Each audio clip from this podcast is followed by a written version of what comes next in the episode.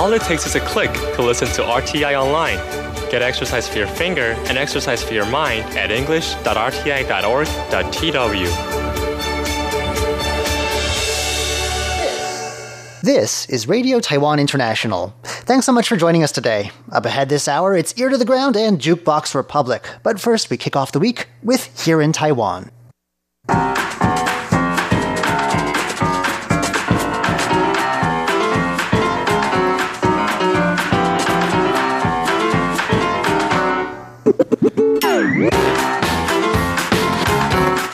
Hello and welcome to Here in Taiwan. Today is Monday, July 1st, the first day of July. I'm John Van Trieste, and joining me today in the studio, we've got Leslie Liao. Hello. And Shirley Lin. Hello. Happy July to both of you. Coming up next, what do Taiwanese students want to do with their summer vacations? Then Taiwan develops an app to help identify skin diseases and a warning about drinking too much tea. All that coming up next. Please stick around.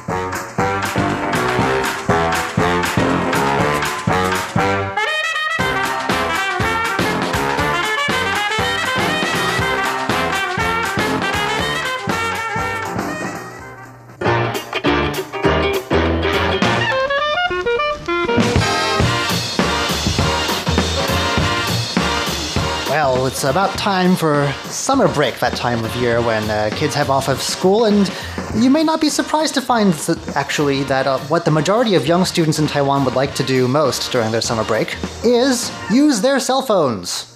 That is according to a survey released by the nonprofit King Car Cultural and Educational Foundation. That's fun to say. King, King Car. King Car. Okay, uh, so yes, the poll was conducted from 5th to 11th grade students, so not too young. Maybe that's encouraging, I don't know.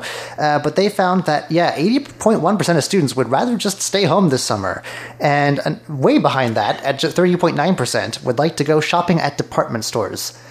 I'm not sure why they High can't. school kids? High school kids? I'm not sure why they can't do that during the rest of the year, or why there's no outdoor activities. Where Come on, guys, it's summertime. I didn't Get think they out would there. like shopping. How would they get the money for that? What did they buy? Yeah.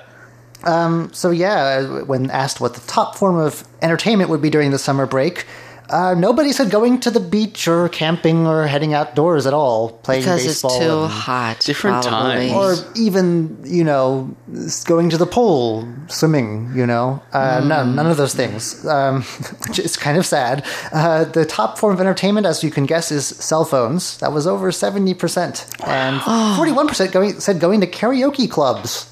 Which I don't think are very children friendly places graders. necessarily. yeah. See a whole There room of be- fifth graders. depending on where you are, some places are a bit sketchy. Hmm. Um, you often see on the news something happened at a karaoke club, so I'm not sure if they let fifth graders in even. But uh, anyway, there are some nice ones too, where you can Yeah. have a good time with Yeah. friends under with adult supervision maybe, and they have food too. So Ni- nice I mean, if it's a typhoon day, that's fair enough. But uh, if it's sun's out, come on, go swimming or do something, run around. Those places are pretty dark too. There's They no are. windows. Come out or like a vampire. You're like, oh, it's it's it's dark. Oh my goodness. Right. And what you know, what's keeping them from doing summer activities? Uh, Fifty-two percent said they don't have the time, which I don't know. Do they? They don't have the are they- time? Are they, they have- doing part-time jobs, or they're? I think cram school there does go through the summer months. Yes. yes. but it's not like all day.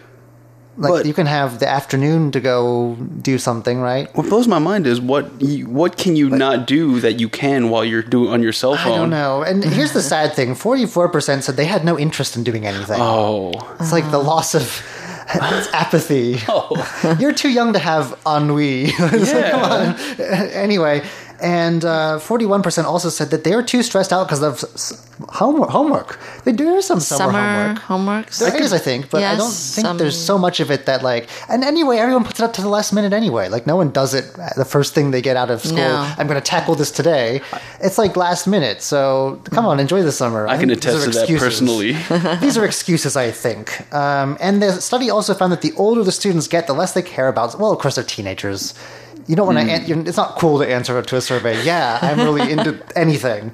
Um, so, commenting on the poll, that an elementary school teacher uh, said that parents need to interact more with their kids and help them find a balance between study and fun.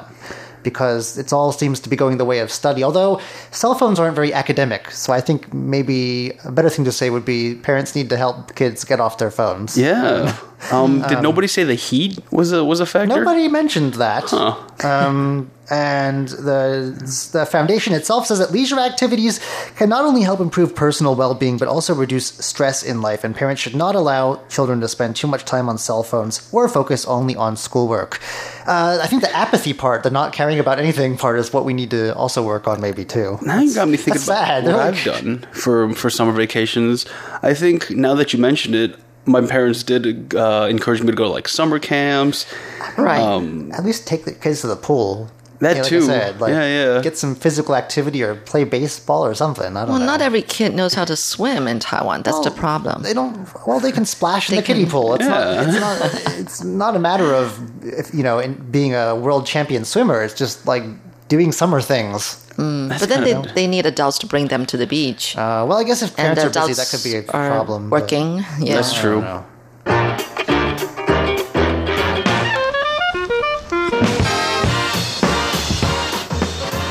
If you want to get something a bit funky checked out and you're not quite sure what it is on your skin, uh, there's an app for that now, and it's made here in Taiwan. Yes, by the National Taiwan University Hospital, and it's in cooperation with a information technology firm. So they came up with this um, skin disease diagnostic support system, so like an app um, to help identify skin disease using artificial intelligence and smartphone apps. And uh, doctors say that the increase of precision of clinical diagnosis um, eh, you know, and uh, reduce uh, intrusive medical checks. So that's a good thing about this new app. So dermatologists that it can identify five different kinds of skin conditions. One is the basal cell carcinoma, which is the most common form of skin cancer. Well, I think if we're all staying inside these days, we don't have to worry too much about that. At least not from you know UV radiation. we're, all, we're, all, Hmm, right. we're all on our cell phones. Yeah, kids want to stay Yeah, inside. know, So, you know. looking at apps. So. Okay. And then melanoma and nevus and squamous cell carcinoma, which is also known as epidermoid carcinoma. I'm doing all these medical terms. And seborrheic keratosis, which is lesions that become more common with age. So maybe we're talking more about like skin conditions on aging people. You know, they, they become more common, I guess. So anyway, there's this doctor, uh, an attending physician in the dermatology department, said that uh, uh, his name is Zhang Zhijie. He said that visual inspections are poor for tracking changes to moles and lesions.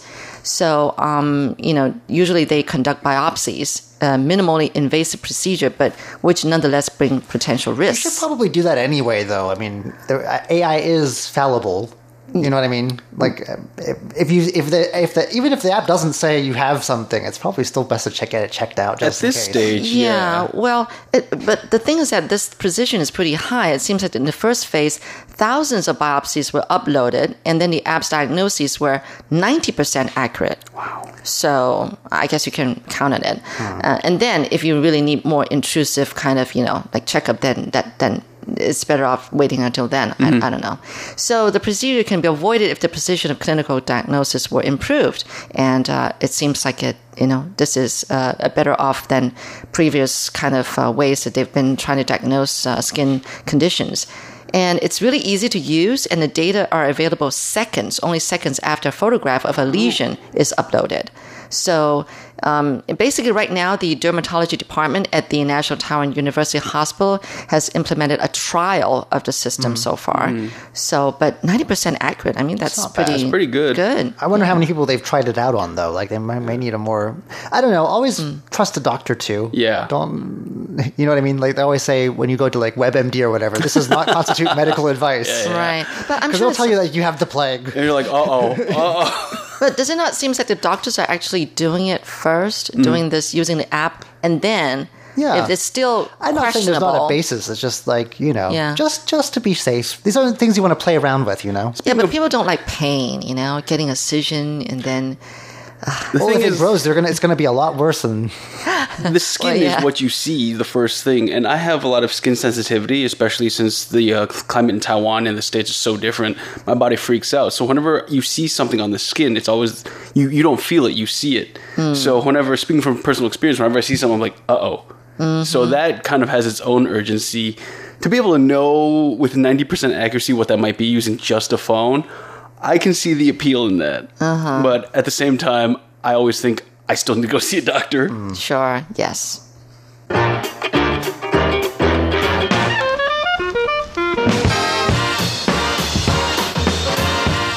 Winter, spring, summer, or fall, it's always tea season in Taiwan. You can drink it hot, drink it cold, drink it with bubbles in it, even. Uh, and there's a million different varieties. Uh, but we shouldn't be drinking too much of it. That's according to one doctor. Very upsetting news, I think, for a lot of us. Yes, uh, this is according to a uro- urologist in Taichung. He's saying that uh, he's warning people not to drink too much tea instead of water, like in place of water. Okay. Um, so it's not yeah. just don't drink too much tea, it's don't treat it like your staple beverage. Exactly, You- but- Hydration from water. Yeah, but that's what happened to this one particular man, 63 year old Mr. He. Um, he enjoys tea, often foregoing water. And so he was treated by this urologist um, last month for kidney stones. So um, after he was seeing blood in his urine, he sought medical attention. And tests showed that he had like 0.7 centimeters to 0.8 centimeter um, kidney stones. Oh, in so his obviously left- we don't have an app for that yet. no, Not yet. unfortunately. then why is there blood in my urine app? Right. But, you know, the thing is that he has kidney stones both in his left and right ureters. Wow. Now, that's, uh, yeah, that's, that's painful. Not fun. No, no, no. So the stones had blocked the ure- ureters, resulting in like a swell up of kidney due to buildup of urine. Oh, dear. And other, you know, other problems and everything. So, um, basically, Mr. He, when he was in his 30s, he actually passed a kidney stone with the help of medication.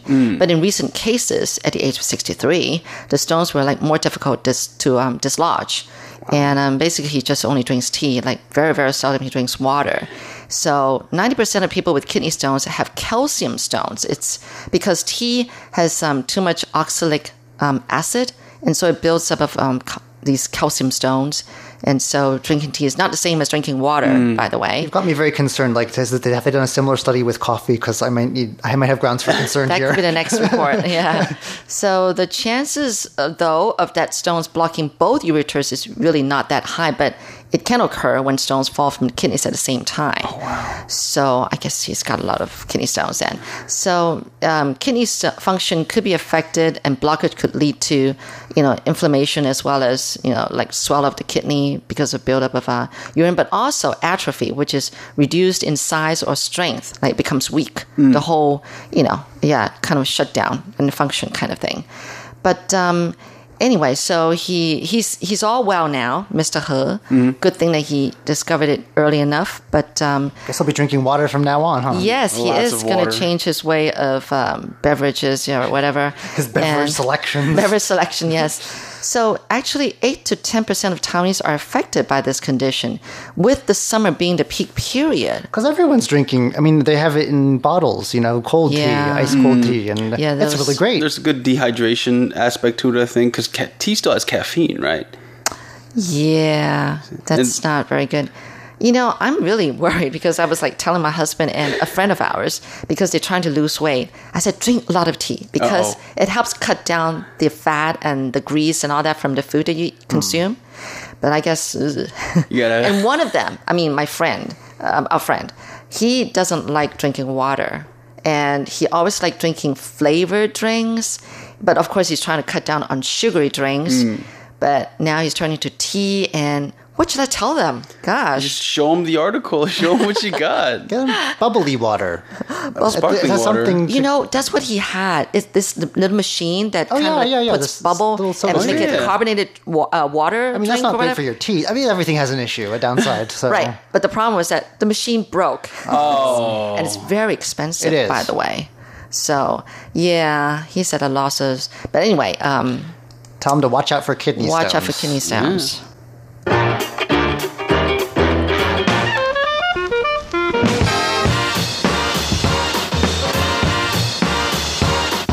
Okay, well, uh, I don't know what uh, any of you guys plan to do if you live to your 90s, but uh, Lo Meiyu has a very specific way of living, and uh, that involves being the oldest traffic supervisor ever, I guess. He's like uh, 93 now. Wow.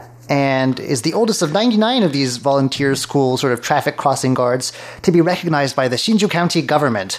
Uh, and you may think that maybe this is an expert veteran crossing guard, but no, he only started volunteering at 90 and monitors traffic for an elementary school there, waking up at- at 4 a.m. every day to do so. Well, to do some Qigong exercises first, but and he reports to the school by 7 a.m. Wow. And uh, so, yeah, they have a, cer- a ceremony for these volunteers, and he likes it because he feels like when the students say hi, it's like having grandchildren say hi to you, and that being around there, and I guess especially around young people, but also being, you know, having a positive attitude helps him to stay young, and he does charity work on the side, so a very active 93 year old. Um, so, uh, but a lot of them are have been on the team for more than 25 years. So I guess being a traffic crossing guard is a lot more rewarding than I imagined. Um, there are 599 of these volunteers serving elementary and junior high schools across the county, but uh, they, all, they all got different certificates and commemorative items and participated in traffic safety workshops, but none of them could uh, come anywhere close to Lo Meiyu, the 93 year old. Very impressive. Wow, just only five five hundred ninety nine was just only within the county. Yeah. I thought that was like you know countrywide, but anyway, I thought most of them were paid, but I guess not. no.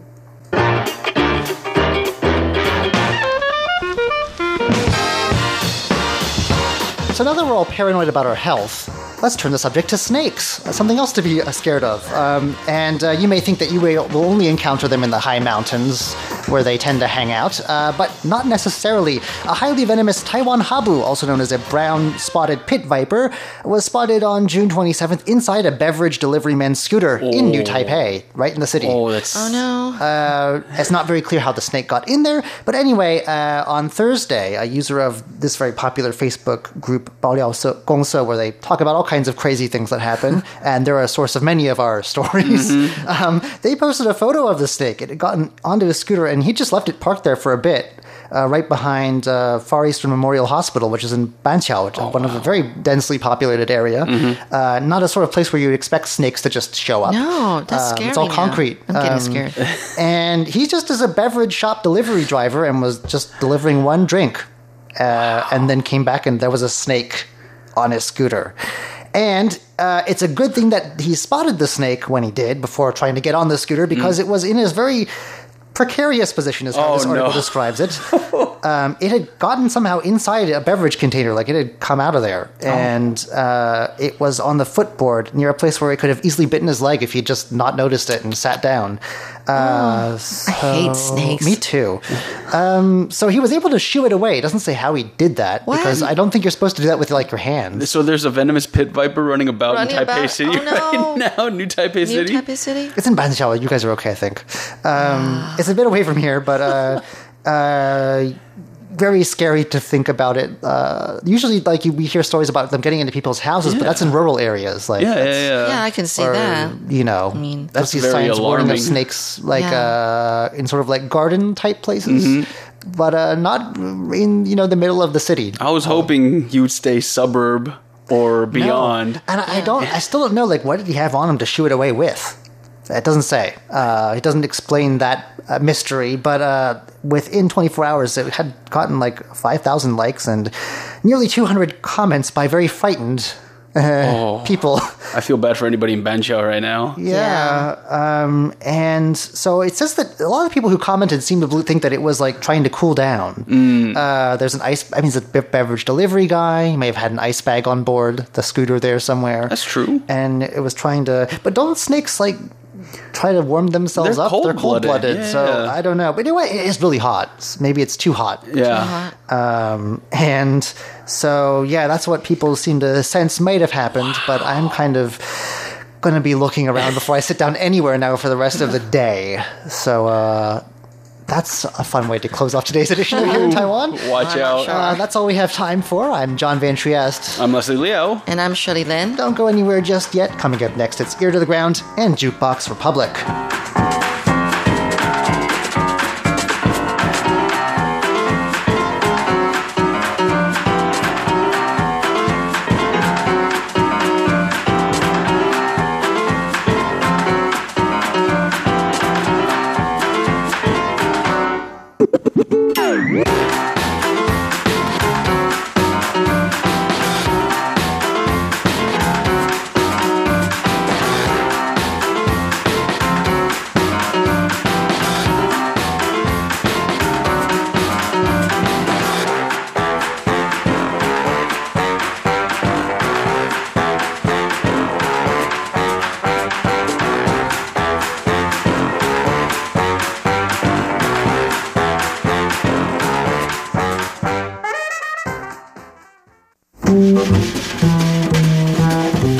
is Andrew Ryan, and in today's Ear to the Ground, a journey to a Puyuma home. 贴紧台湾的羊耳朵，an ear to the ground.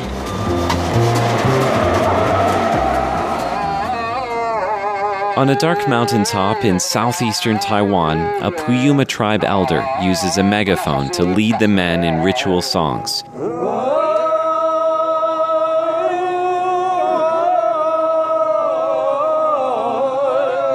It's the last night of the week long hunt. Tomorrow, they will return to the village of Nanwang, where they'll be welcomed home in celebration. Several hundred kilometers away in Taipei, my friend Chen Yonglong is rushing to finish work so that he too can make it home for the festival. He first left the village when he was 18 years old, not knowing that he'd spend the next 18 years in the big city. 我觉得回家就像一种自在感。 Going back home puts him at ease, he says. He can be his parents' son again, and he doesn't have to think about adult things like work. The next morning, I join Yonglong on the five hour train ride down the eastern coast of Taiwan. I first made the trip with him 13 years ago. Every year since then, his parents ask if I'm coming home for the festival. They expect me to be there. Outside the train windows, the coastline gives way to mountains. Soon we're racing through fields of golden rapeseed flowers, and Yonglong begins to sing to himself.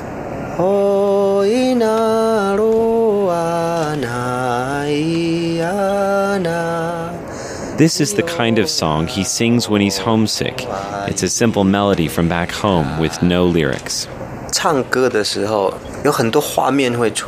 He says that songs like this one conjure up images of their front yard in the village and of his parents, his mother's smile, his father's walk. When we step off the train in Taidong near his village, it's clear that we're no longer in Taipei. Announcements are made in an Aboriginal language, and nearly a third of the people here are indigenous. We head straight to Yonglong's house, a three story concrete structure that replaced the small stone and earth home of his childhood. The village is almost empty, but there's this sense of anticipation that the men are about to return. Yonglong's mother, Temama, helps us to quickly put on the traditional Puyuma clothing. We tie bright red flaps of fabric called gating around our legs. I used to borrow a pair, but these days I have a pair of my own, which Chamama embroidered for me. We wear garlands of flowers on our heads and bells around our waists. I used to feel awkward wearing the traditional Puyuma clothing, but now I have to admit, we look pretty good. 我知道我穿这样子好帅啊！ Yonglong says he thinks that he looks handsome in it, and he's proud to wear it. Soon our bells mingle with others as we join the men who've returned from the mountains. The elders, including Yonglong's father, walk slowly toward the ceremonial square in the village. The rest of us jog in a tight circle around them, protecting them and calling out as we go, announcing the homecoming. Oh, 我一定会跑这段路。Yonglong says it's important for him to join in the run every year because this is when he feels like he's a member of the tribe. At nightfall, we join a group of about 50 young men from the tribe as they walk through the village, stopping to sing at every house, all 800 of them. It's a homecoming of a different sort, a boisterous one that lasts until dawn. It's two in the morning by the time we reach Yonglong's house, and it looks like nobody's home. But then the lights flick on, the doors swing open, and we rush into the living room, and the whole family is there. They've been waiting for us. Every year there are people waiting, says Yonglong, and they've been expecting us for a long, long time. It's a powerful feeling, he says. You have to sing the songs and dance with us to understand the connection we feel to the people who welcome us into each home. And that's exactly what we do. We sing and we dance, and we fill the Chen house and every other house in the village with blessings for the year to come.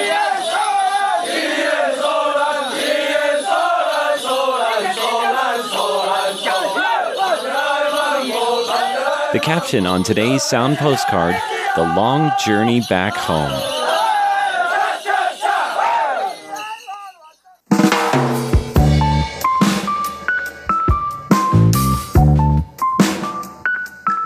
Welcome to Jukebox Republic. I'm Shirley Lin, and I have a really special guest today. He is DC Rapier. Actually, I have interviewed him um, many years ago, but we're just going to assume that it's my first time interviewing because I don't quite remember everything about you. But you know, all those years have gone by, and I'm sure you've got some interesting things to say about your life Lots and have why you're here in Taiwan. Yes. Before we continue, the song you're hearing is Who You Gonna Run To by DC Rapier.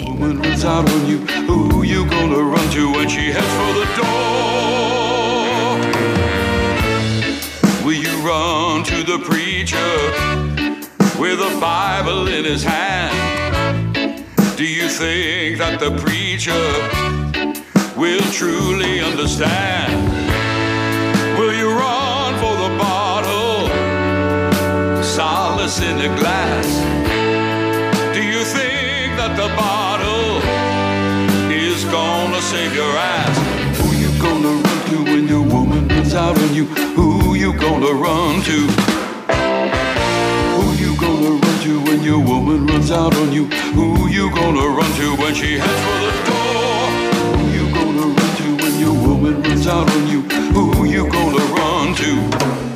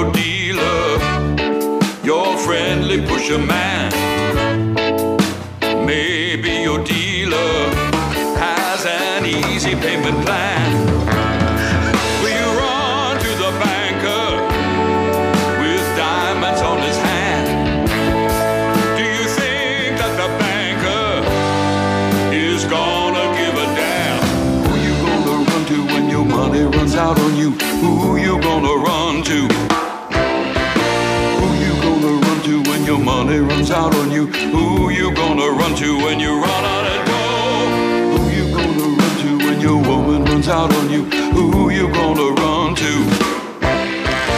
Who you gonna run to when your woman runs out on you? Who you gonna run to when she heads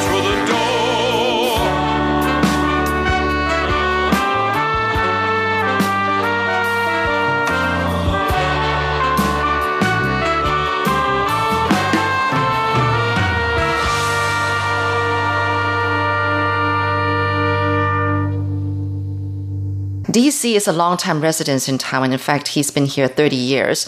And uh, for the first 25 years, he was teaching English at cram schools. And he's already retired from that. Then he um, was part of a blues band called Bopo Mofo, which are the, um, the, the phonetics for the Yes, yes, Chinese, yeah. Mandarin That's Chinese Tai- yeah. language. Taiwan, Taiwan phonetics, yeah. Right, the Taiwanese phonetics for that. And um, he had been promoting blues for a good 20 years now. And um, he just recently released an album, more like a pop and rock kind of album, Mm-hmm. with a couple of, well, reggae and ballads and Yeah, well, anyway, yeah. a mix of stuff. There's a mix of stuff there. Right. yeah. So, anyway, it's so good to see you again, DC. Good to see you too. You I look know. great. Oh, thank you. Well, so do you. And, You know, music makes you young. That's right. Yeah, it's like BB King said, music keeps you young. keeps you young Mm-hmm. exactly so anyway first of all what really caught me about this album is the title feeling 15 again Mm-hmm. Yeah. why 15 of all ages Well, uh, Feeling 15 is uh, because the very first time I started performing live in front of people was about when I was 15 years old. Yeah. i see and that's that's pretty much when I was addicted to to live performance and being and, and playing music. Really? Yeah, yeah. I call it an addiction because, well, it is. That's what it is. Yeah. and it's been 50 years since then. yeah, of, more than right? 50 years. More than 50 Yeah, years. Yeah. Yeah, and you said you actually started this album back in 1969 in Nashville, and you finally d- finished it here in Taiwan.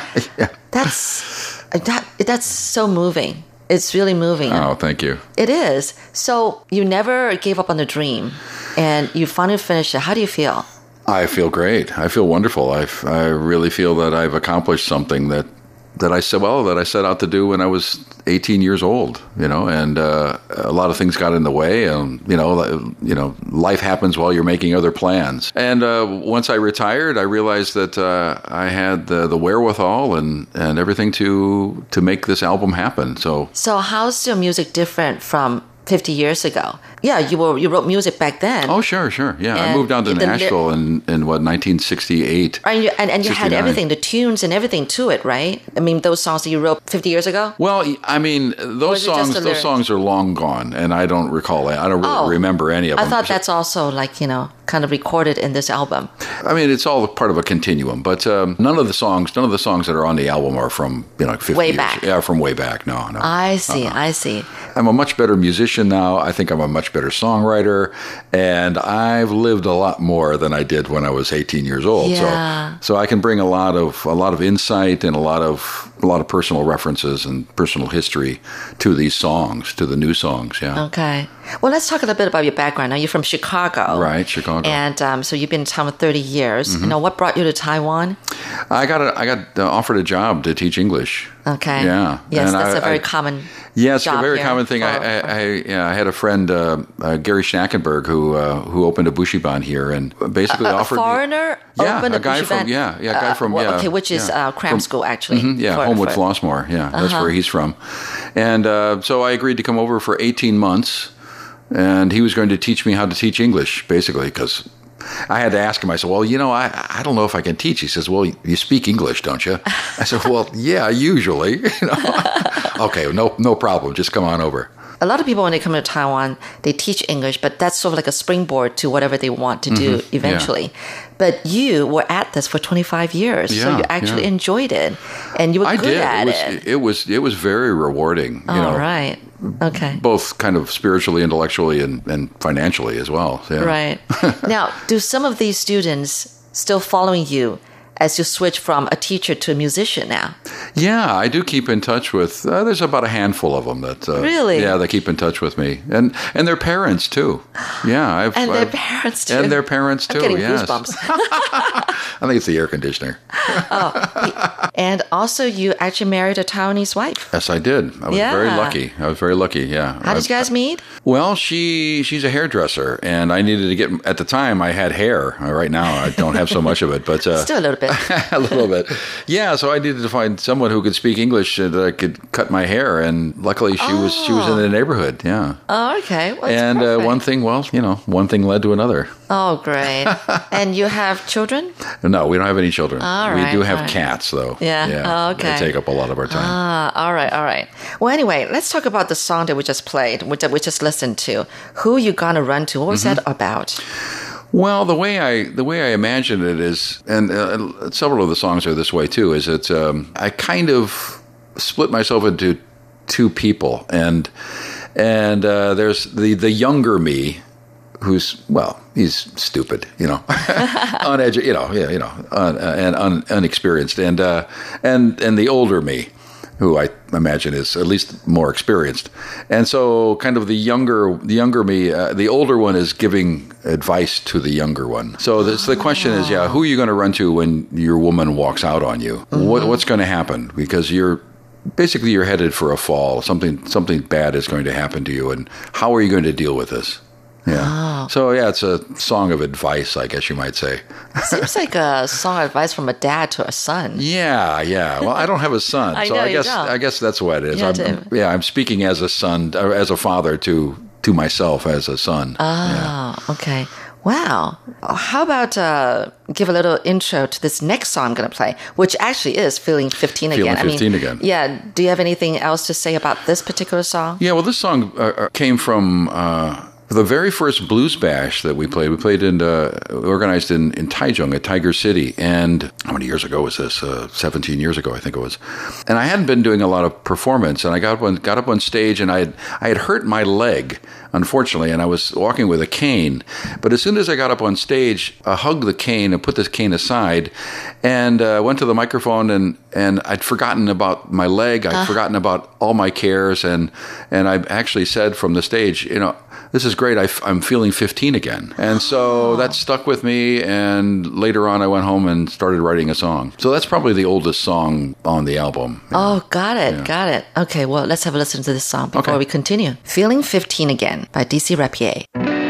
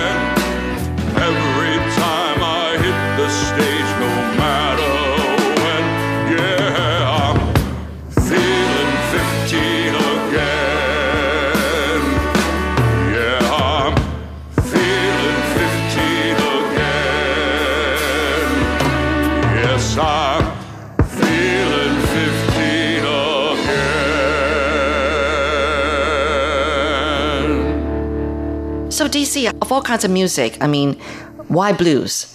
Why blues? Well, I guess the short answer would be because I'm from Chicago uh, or the Chicago area. And I got to hear a lot of great blues uh, when I was growing up. And also, uh, I was really heavily influenced by what was called the, the British wave back then. And all the all these bands like the Rolling Stones, the Beatles, the Am, uh, the Animals, um, uh, you know, all those kinds of bands, the Yardbirds especially, uh, and they were all releasing this great music in the United States. And um, in the old days, of course, you look at the uh, look at the LP and you'd see who wrote the songs, and and I'd say M. Morganfield. He well, he's not in the band. Who's that? You know.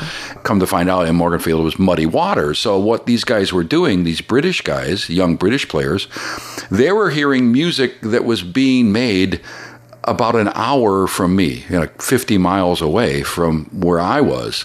You know, so this music was going from the United States to England and then coming back with an accent, you know, and a little bit more of a, a rock feel back to me. And and that's what just triggered me. And so I have to find out where this music is coming from. Oh. And so I, I carried carried that love with me the whole time. Yeah. Do you think you got your musical genes from your parents? Were they also yeah. music lovers? Oh, I'm Yeah, sure. they did. Yeah, my mother was an incredible natural musician. She had she had an incredible ear. Uh, she could recognize uh, intervals and pitches, and and she never she never had any formal training. She couldn't find middle C on a piano, but she she loved loved music, and she sang all the time. She taught me how to sing harmony when I was I don't know about six years old.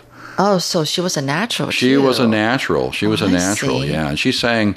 She sang through most of her life. Uh, and my father, my father wasn't musically gifted, so to speak, but he did have this marvelous voice. And I remember uh, when I was a kid going out with my father to the grocery store or something, right? And he'd ask a clerk for something, and people would make comment about his voice Why? because it was just this deep, rich bass voice, which I like to think that I've inherited. So Yeah. So uh, and later on, later on, he he actually uh, was taught how to sing properly, and became and he sang. He had a, I think yeah, he sang in the the Hallelujah chorus one year, and yeah, he, he was very proud of that. Wow. Yeah, This is so interesting. Yeah. You got siblings?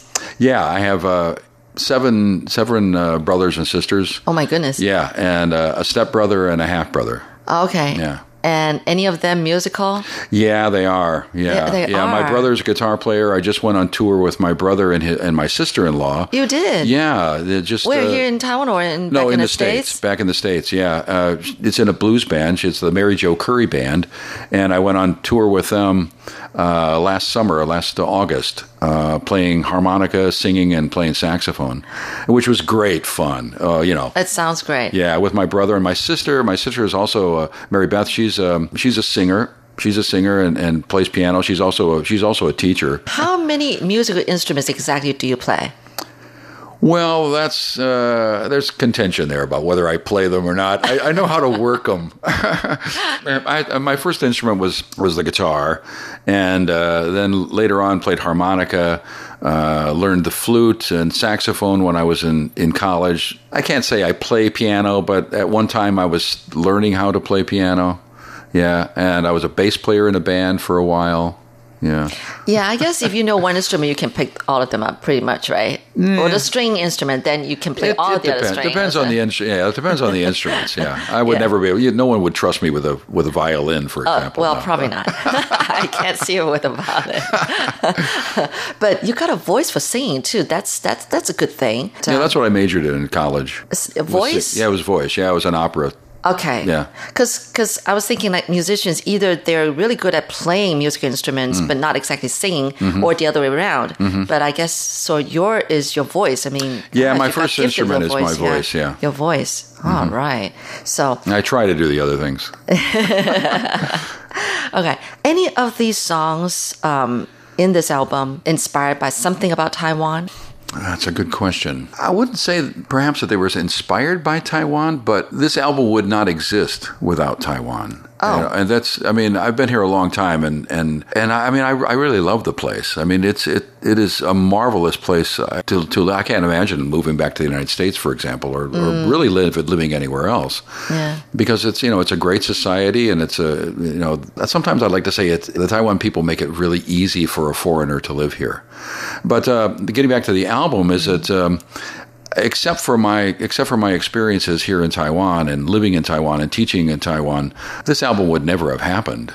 It's simple. I mean, if I'd have, if I'd have tried to do the same thing back in the United States, it, it would not have come out as well. This is your first solo album. Yes, it is. Is there going to be a second and a third and after that? Is that your dream? Yeah, well, I would like to think that there will be follow ups. Uh, Well, that's a lot of writing and uh, Yeah, I've got the songs. I mean, uh, you. St- oh, you still got more. oh sure, oh sure. You're constantly writing. Yeah, I do. I constantly write. If uh, I'm kind of driven by the need, so if I feel that there's a need for uh, it, to express myself, then, then I write another song. Oh, okay. So, well, you're so- good at expressing yourself verbally. Oh, thank But, you. Um, so I guess there's more to express yourself, you know, through song. I guess. Yeah, it's all like in it. your head. It's all in my head, in your heart. Yeah, that's right. That's right. Right, So I draw a lot of the songs I draw upon uh, for personal experiences, and the and the one I think that, that you're going to end the show with, uh, um, "Keep on Rolling," Right. is based on on my reminiscences of of when I was growing up, uh, probably seven or eight years old, and our, my family was very very poor, and so a lot of it has to do with that, and and uh, things that I learned from my father. Uh, about how one must well keep on rolling. rolling. One one must persist, right? You know, and not Uh-huh. Yeah. let life beat you down. You know. Wow, this has been inspiring. Well, it's so good to you. see you again, DC. Good to see and you uh, the music is just wonderful. You've got a great voice. Keep it up. Take Oh, good care of that I'll- vocal. I'll do it as long as I'm able to. really, really. Okay. Well, thank you so much for joining me on Jukebox Republic. I'm Shirley Lin, and we're going to hear one last song from DC Rapier. It's Keep On Rolling. You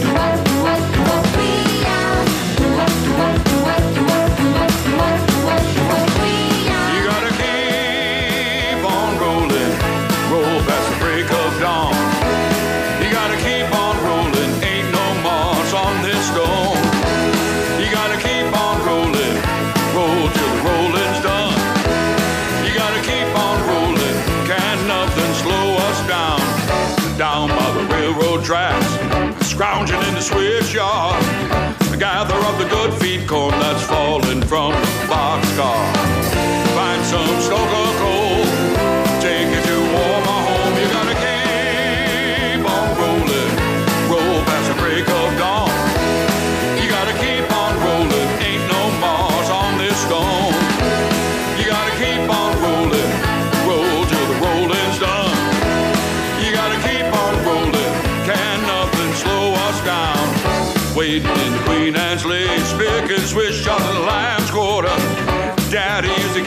String, called himself a little brown coney. Since she cried and would not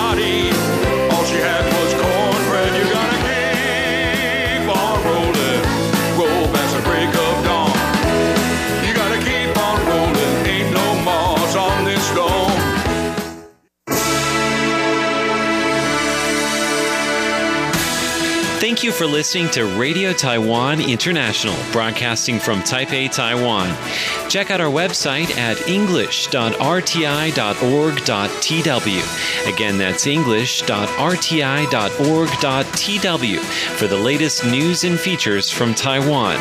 You can also listen to our programs and watch videos as well. Our 60 minute English language program can also be heard every day at the following times and frequencies. In southern China and South Asia from 1600 to 1700 UTC on 6180 kilohertz. Again, that's in southern China and South Asia from 1600 to 1700 UTC on 6180 kilohertz. And in Southeast Asia from 0300 to 0400 UTC on 15320 kilohertz. Again, that's in Southeast Asia from 0300 to 0400 UTC on 15320 kilohertz. Thank you. We'd love to hear from you. Please send your comments to P.O. Box 123 199, Taipei, Taiwan. Again, that's P.O. Box 123 199, Taipei, Taiwan. Or send an email to rti at rti.org.tw. Again, that's rti at rti.org.tw. Also, visit us on Facebook. The address is fb.me forward slash Radio Taiwan International. Once again, on Facebook, we're located at fb.me forward slash Radio Taiwan International for videos, photos, and news of interest from Taiwan. Thank you once again for listening to Radio Taiwan International.